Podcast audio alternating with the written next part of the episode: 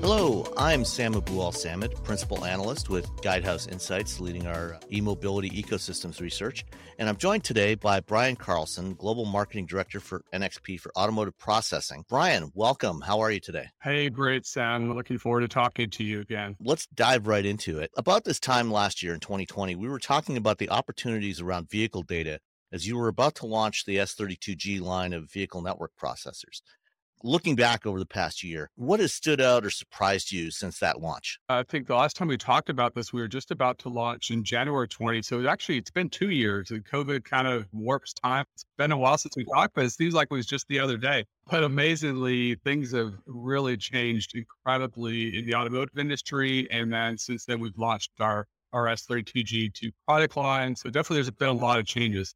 So I'll can step through some of those because they are really dramatic. We talked about conceptually at the time that we were bringing out, we were about to announce the S32G2 processors back at CES in 2020, and how this would enable new types of uh, applications that could take advantage of vehicle data and enable new services. I think it's gone way beyond that. And actually, there's been a, a revolution if you look at it in the industry on multiple fronts beyond just the mega trends that we know, of course, of more and more autonomous capabilities, electrification, which is coming on very strongly over the last two years, and then connected vehicles. Specifically in the connected vehicle areas, this is really getting a lot of attention, is really driving a lot of these new capabilities because without the connected vehicle data, you can't really have you know, electric vehicles and more autonomous vehicles that can do their functions, improve over time, to be monitored, and to really make those successful. So we're seeing that the connected vehicle is really fundamental to, to everything that's going on in the industry right now. There's more and more use of the data. We're seeing a whole ecosystem develop around connected vehicle data. And it's in this last two years, what I would call uh, the emergence of connected vehicle 3.0. Back when we were talking, we were pretty much a connected vehicle 2.0, where data was being brought up to the vehicle, maybe monitored, doing some vehicle health and fleet monitoring.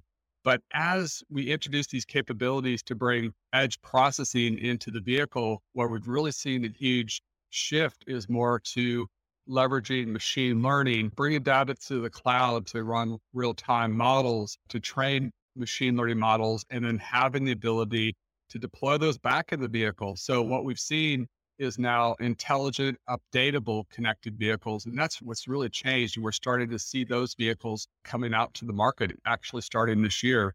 So I would say dramatic shift in how quickly vehicle data is being accepted and driving new business cases, things like usage based insurance that's now becoming reality. We're seeing even one of the OEMs just this week announced they're going to be leveraging connected vehicle to get into usage based insurance. We're seeing interest across the board with 5G telecom operators now, other ecosystem partners, data exchanges. So I think the key thing is that, that we knew the data explosion was coming.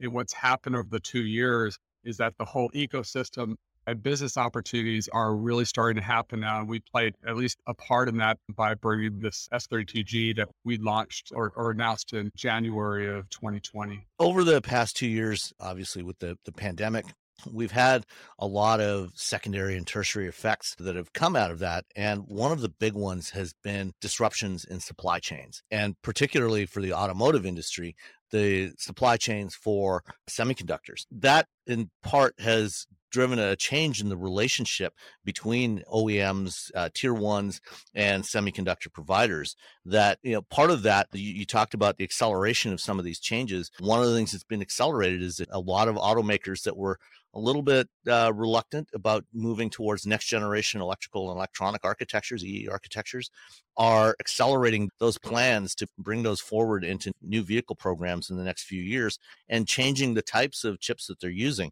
What has all this disruption meant for architectures and for NXP? It was an eye opener, I think, all the way to the top, the executive level of OEMs. We've heard stories that the whole industry wasn't aware of all the underlying technology and how long it takes to take semiconductors and how many semiconductors are really in the vehicle that are driving these things today. So there, there has been a fundamental shift. We were talking two years ago that we saw a shift coming we saw the shift coming maybe in two ways over the next 10 years. But what we have seen is that I would say majority of the OEMs are accelerated and moving very quickly to restructuring or redesigning their vehicle architectures faster than we originally thought. And I think a lot of that came out of, of COVID, realizing not only that they needed to have a way to move away from a hardware defined model which are adding new boxes to the vehicle. And I think we talked about that a little bit back then that we were already seeing the pains of that at OEMs, even in manufacturing, to be able to build these cars because they had to have so many boxes. The cables were two and a half, three inches thick. It was uh, actually impacting the manufacturing costs and time, complexity, et cetera. So we, we see that really rapidly increasing because to realize the future around the megatrends we talked about, but they have to fundamentally have new architectures to do that. So that means more powerful processors, integration. We hear about ECU consolidation, moving a lot of these boxes that were dedicated functions into software functions or virtual ECUs within a larger, more powerful system on chips with multiple processor cores in it. That plays exactly into what NXP's strategy has been to move to these more powerful processors that can consolidate, whether it's within the gateway domain controllers, or now with the shift, we're seeing more and more zonal architectures, which means converging a lot of these boxes. You're talking 100 boxes or more sometimes into maybe a handful of boxes that are more powerful with more powerful processors that can do that. And the key there is safely and securely that really plays into what NXP is doing with our S32 family, like the S32G that we talked about, to bring more of those functionality into software. And then that builds out to this whole thing that we'll probably talk about also is software defined vehicles. So as I mentioned, it's moving from a hardware centric view to a software centric view. And the big buzz is about software defined vehicles. I think most of the major OEMs are really emphasizing this now that we need to make the shift they're making significant shifts in investment and development. And we've been working with the ecosystem with our silicon to help them make that dramatic shift to a software defined vehicle. So it has major implications. A lot is going on. But the common denominator, all those shifts and all those major changes to vehicle architectures is the software and new processors that can actually help them address that and take vehicles into the future. And that's where NXP has really been focused uh, within the vehicle. Yeah, you mentioned you know the software defined vehicle, and and we're hearing from a lot of OEMs about their plans to leverage that to try to generate new revenue streams. Recently, we heard about General Motors talking about trying to double their revenues over the next decade through so- software and services. Just a few days ago, Stellantis talked about adding 20 billion euros a year in new revenues by 2030. So this is all a really important shift in the not just the technology, but the business model for the auto industry. So, what are some of the specific exciting use cases that you're hearing about that can leverage this more advanced compute and, and the software that can run on it? Yeah, it's a great question. And I'm glad you brought up about the investments because I was going to talk about that too. We're really seeing a fundamental shift, I think, that's really accelerated this year, more from, I would say, concepts, technology, evangelism mode in the last two years into reality. These are huge committed programs, typically, as you mentioned, on the order of 20, 30 billion dollar investments to make this happen. But the return is huge, right? As was indicated, 20 billion dollars a year just from Stellantis.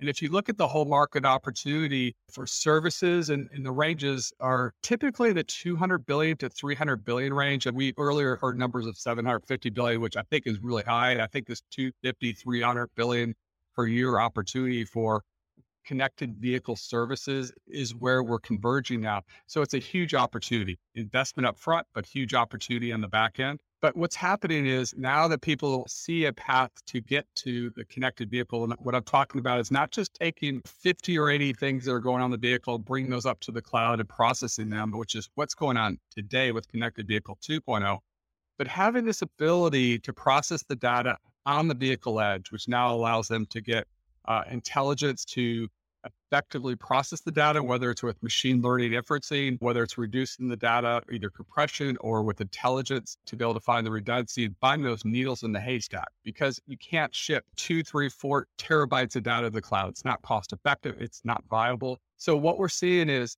with the ability now with what we're doing with S32G, for example, is putting that processing in the vehicle to be able to do all of that, do it cost effectively. And by the way, now we don't have to send all the data to the cloud, reducing the cost, but also uh, helping address the privacy concerns of bringing data up to the cloud. It can be processed locally and decisions can be made within the vehicle. So, what that's driving is a lot of interesting applications because now you have a centralized place that has access to vehicle wide data that can be processed efficiently, can be done real time, low latency, and privately. We're seeing really interesting applications. One that really comes to mind is is in the insurance uh, industry. And I mentioned OEMs are starting to enter that where they can start to leverage the processing of the vehicle and the data to provide insurance services directly. That's really important because in the past they were very limited what they can do. Within the two years, if you would have talked to me two years ago about insurance, I said, yeah, maybe, but we weren't engaged with insurance. Semiconductor provider like us now are, are fully engaged with insurtech, insurance companies, as an example of, of a new application that's really interesting. And our technology is interesting because it allows them to do some very extensive risk management, first notice of loss, and all kinds of algorithms real time running in the vehicle that allows them to give very competitive insurance rates. Uh, we're seeing reductions in the order of 10 to 30% for, for customers. So they benefit by signing up for the service. It gives the opportunity for OEMs to make money directly or by licensing that data to insurance companies.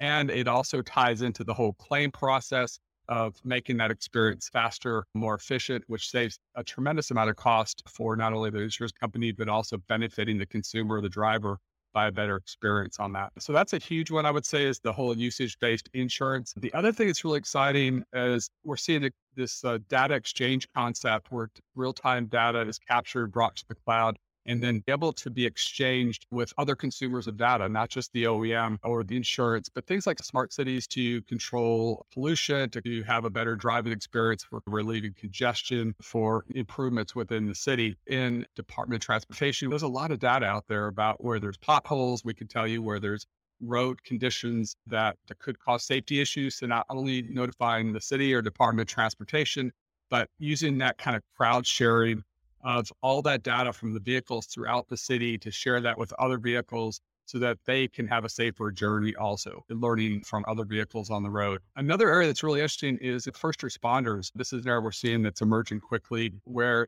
they want to get as much data as they can up front when there's an accident. Interesting technologies that even NXP is involved in is how we can monitor the conditions of passengers in the vehicle, like heart rate, respiration rate with new sensor technology. So we can give additional information about the crash, impact from the sensors, assessing who had seatbelts on, how they were injured, and provide that information. And talking to first responders, they say this is really important and critical information for them to help save lives.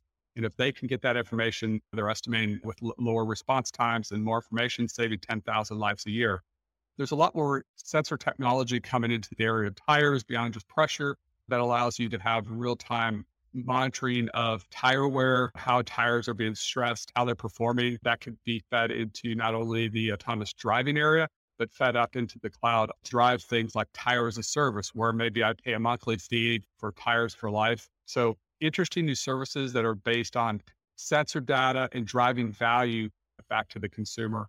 The key thing though is that this flood of data and intelligent the edge to process it intelligently and reduce the amount that has to go to the cloud will really open up a lot of opportunities because it now becomes economically viable to do some really advanced new services with this type of approach of cloud plus vehicle edge processing. I think a uh, fascinating thing listening to your response to that, the theme that runs throughout almost all of what you just said is predictability whether that is predictability for fleet managers with tires, understanding the condition of the tires on, the, on a fleet of trucks, or predicting for those emergency responders what the condition of any potential injured people would be when they get to the site of an accident and being able to get right to addressing the real problem there. And of course, predicting in real time as a vehicle's driving down the road to help to avoid some of those crashes in the first place. So that predictability that you can do with this kind of processing, I think is an amazing uh, improvement to to what we've been doing so far. I'm glad you brought that up. By the way, I, one thing I forgot to mention is we're seeing a tremendous interest in the commercial vehicle area. Just like you said, I've been talking about data is the lifeblood of commercial vehicles. If you look at what they're doing from an operational point of view, uh, from a safety point of view, from a driver logging point of view, they have all kinds of recorders, right? They have recorder data recorders, login recorders, and their operations. It's a huge industry. And it's very fragmented, a lot of different players out there, but they all have the common need for vehicle data. And today they've been pretty limited with more dongles, uh, limited number of parameters. But all these things we're talking about, leveraging the edge, we're seeing a huge momentum there also in commercial vehicles because they can justify this even faster than passenger vehicles because that comes a little bit slower. They can move rapidly by having access to this type of technology, processing at the edge, being able to converge a lot of the services today that they maybe do doing only in the cloud, which can be limited. So we work with cloud providers and telematics type providers to provide more integrated solutions that can leverage that edge. So I would say commercial vehicles, it's a pretty broad market from class A 18 wheelers all the way down to fleets of vans, right, that are out there making deliveries or repairmen, et cetera. So it's a huge opportunity also in the, in the commercial vehicle area and even extended into smart agriculture. We see other types of vehicular applications that can leverage this data in agriculture, mining, heavy equipment, and even into things like avionics. We, we now provide packages to support avionics. They can also leverage the data within airplanes, also, which is a really interesting area in drones, for example. Any of us that have ever t- opened up and taken a look at our cell phone bill understand that data is not free. Can you talk about some of the unexpected challenges of dealing with vehicle data? Yeah, definitely. I think you hit one of the key points is about the cost, right? It sounds great. Yeah, I can connect the car, I have terabytes of data, but you're not going to be sending all that data. And in reality, probably 95% plus of that data, I, I don't care about.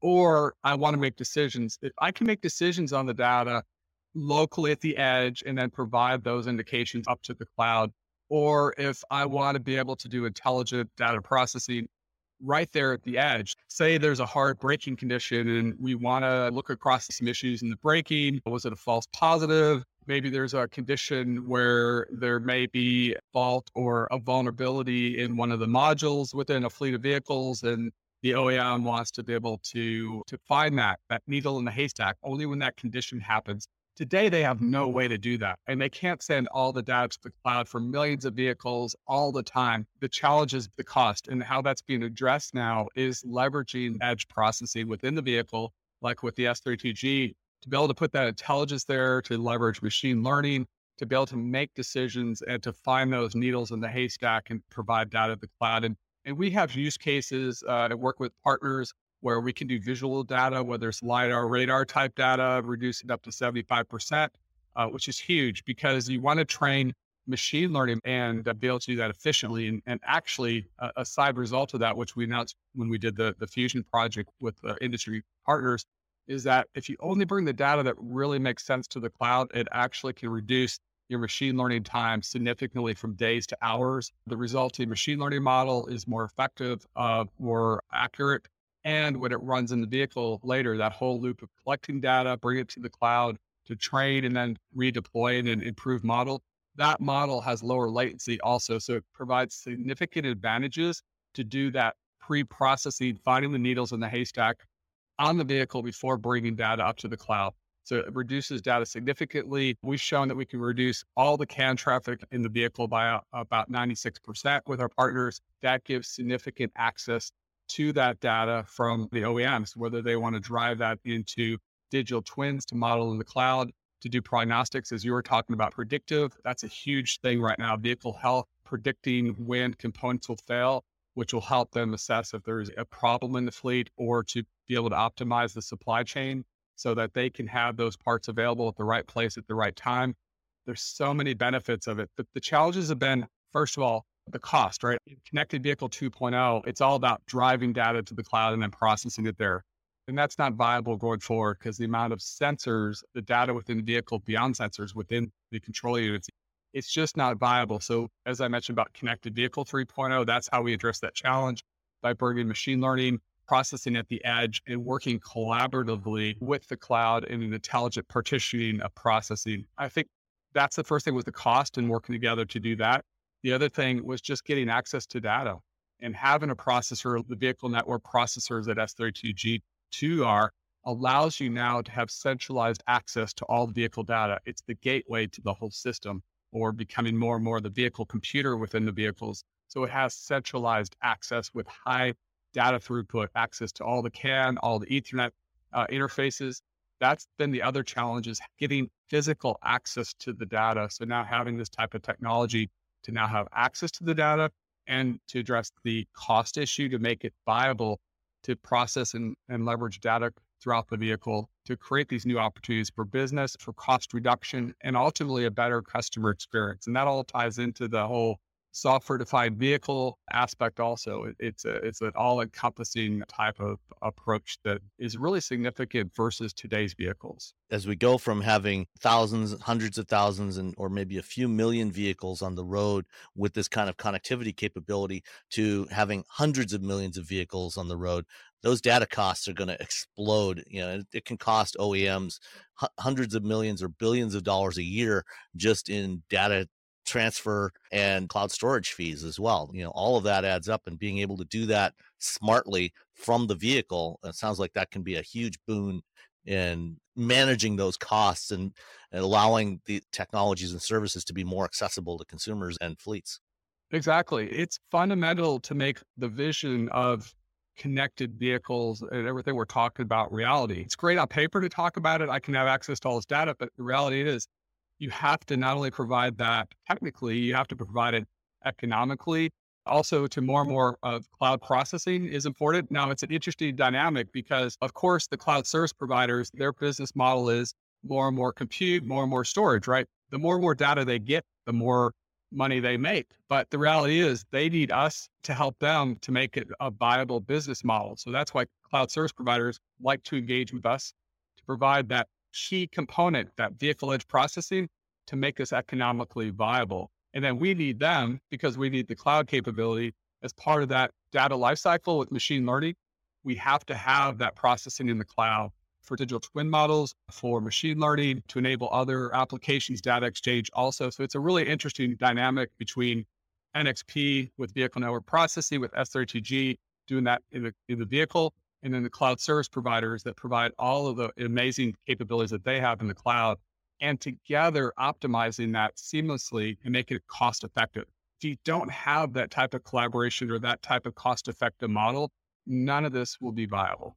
So you talked a lot about what's been enabled so far by S32G2. What, as you transition now to the G3, what has changed? It really ties into everything we've been talking about. So it's a great way to bring this all together. We just recently announced the S32G3 series within the S32G family. We went to production back in second quarter of 2021 with the S32G2 series which has been very successful within OEMs worldwide, not only in automotive, but as in some of these adjacent markets that I talked about. And in fact, there are vehicles on the road today. Production vehicles started shipping in September of 2021. So this is happening now. We're seeding the market for these software defined vehicles and new capabilities that we're talking about. But if you look at those trends and what we've been talking about, especially during this COVID time, we see more and more activity towards this ECU consolidation, bringing more intelligence into a more centralized vehicle computer. And that requires more processing, more memory, and other capabilities to take it to the next level. So what we did is take a look at G2. How can we advance it? How can we maintain software compatibility pin for pin compatibility so our customers can design a product that can scale across their fleet, across multiple applications in the vehicle, not only gateways, but we're seeing this in domain control, uh, heavily used as a safety processor within many high profile autonomous drive systems that are in development. How do we provide a platform that scales not only within a family like the S32G2, but now extends the performance memory capabilities into other applications or even higher ECU consolidation applications and vehicle compute applications. So that's effectively what S32G3 does. It doesn't replace the G2, it, it extends it with even higher performance. We have over 2.5x of the performance, 2.5x the, the on chip memory, and 2.5x the networking capabilities up to 2.5 gigabit Ethernet.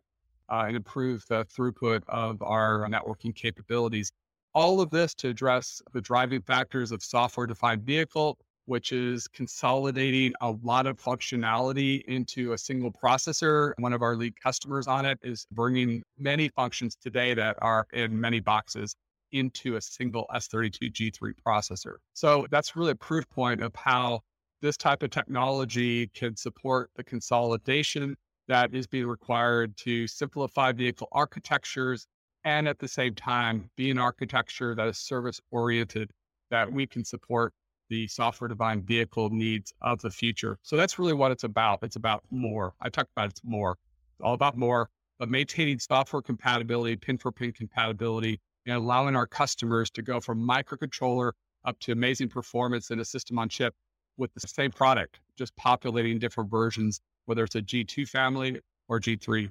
And that's what we're doing is extending the success of G2 into the future to, to address some of these new applications. We've been putting microcontrollers into vehicles since the 1970s and it's been accelerating ever since and and that acceleration seems like it's not even close to being done yet. So brian you've mentioned several times the idea of the software defined vehicle and it's a term that has come up a lot over the last couple of years across the industry. Can you delve in a little more what exactly that means? Software defined vehicle is being thrown around a lot in industry and there may be other definitions around but it is the trend going forward in these new advanced uh, vehicle architectures and the software that's critical to make them reality. So this is going beyond just doing software updates with over the air updates. It goes well beyond that. It involves the whole development. How do I develop software and how do I deploy software and how do I leverage the cloud with the vehicle, not only in test vehicles, but really in production vehicles.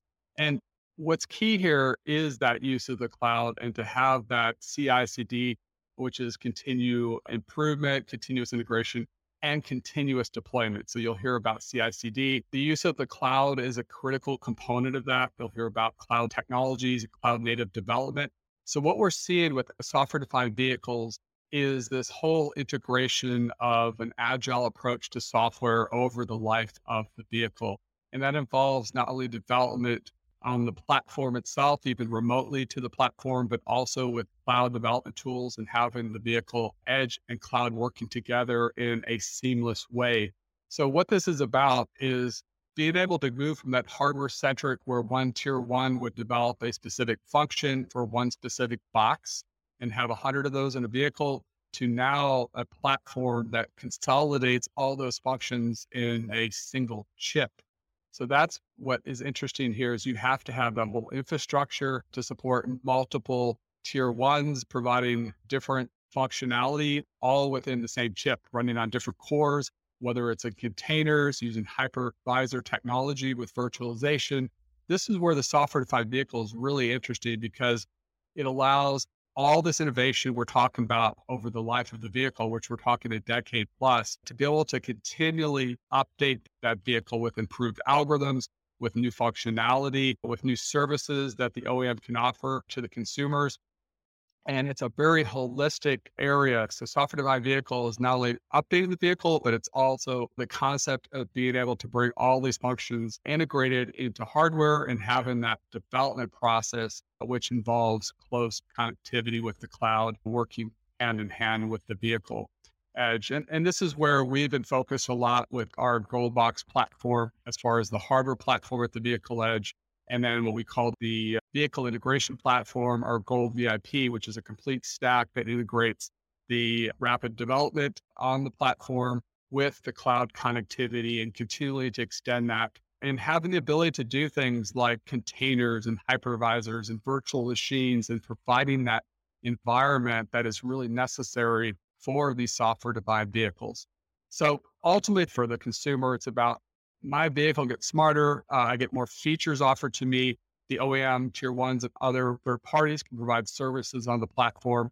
And there's a complete end to end ecosystem and tooling, both software and hardware, that allows that to really become reality, which was never really possible with today's vehicle architectures that are hardware centric and boxes per function. So it's a very important thing. You'll hear more and more about software defined vehicles and it's fundamental to these new vehicles that are in design today. And of course, as a follow up to that, while you do have to, you know, fundamentally change the way you think about software development for the vehicle, That also means that you do have to change the way you think about the hardware design. When in my engineering days working on electronic control systems, we always had the bare minimum amount of compute that was required to execute a particular feature like ABS or electronic stability control.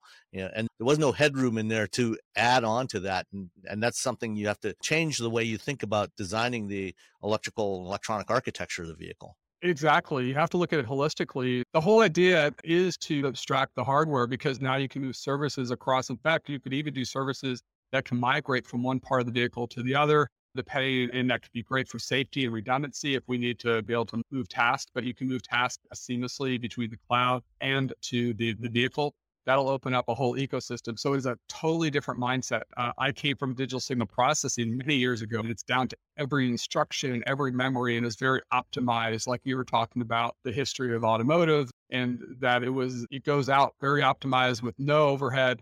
But that's a fundamental thing that we've seen over the last, I would say, three or four years is that OEMs are thinking about having more performance, more memory and storage than they needed going off production line with the fact that they knew they wanted to add more functionality over time to be able to provide new services, improvements, revenue generation, et cetera. So that is a fundamental shift too. The hardware has to be able to support all of this kind of isolation technology, which is what we do with our, our devices that we can isolate in hardware, multiple tenants running in parallel with, and also safety critical versus non-safety critical. So there are a lot of implications to the hardware now under the covers, right? To provide safety, security, different types of performance, like real time performance, application performance, access to, to security services. There's definitely a lot of complexity under the covers. But with the software defined vehicle, the intent is to abstract that. You have to fundamentally have it all, all under the covers and to abstract that at a software level so that developers can very quickly develop new applications that can be deployed. So they're not hamstrung necessarily now by the hardware itself. That's being taken care of under the covers. They can be more free and innovate very quickly. And that's what we're talking about more the agile approach and vehicle features being deployed rapidly to vehicles now that abstractions in place and they can stay at the application and innovation level without having to worry about all of the hardware intricacies that are now being handled a lot of times by, in the case of the semiconductor vendors like us, and working with tier ones and partners, we provide all of that under the covers and allows the software developers now to, to innovate on top of it. Brian, thank you so much for uh, this conversation. I enjoy talking to you. Thanks for the opportunity.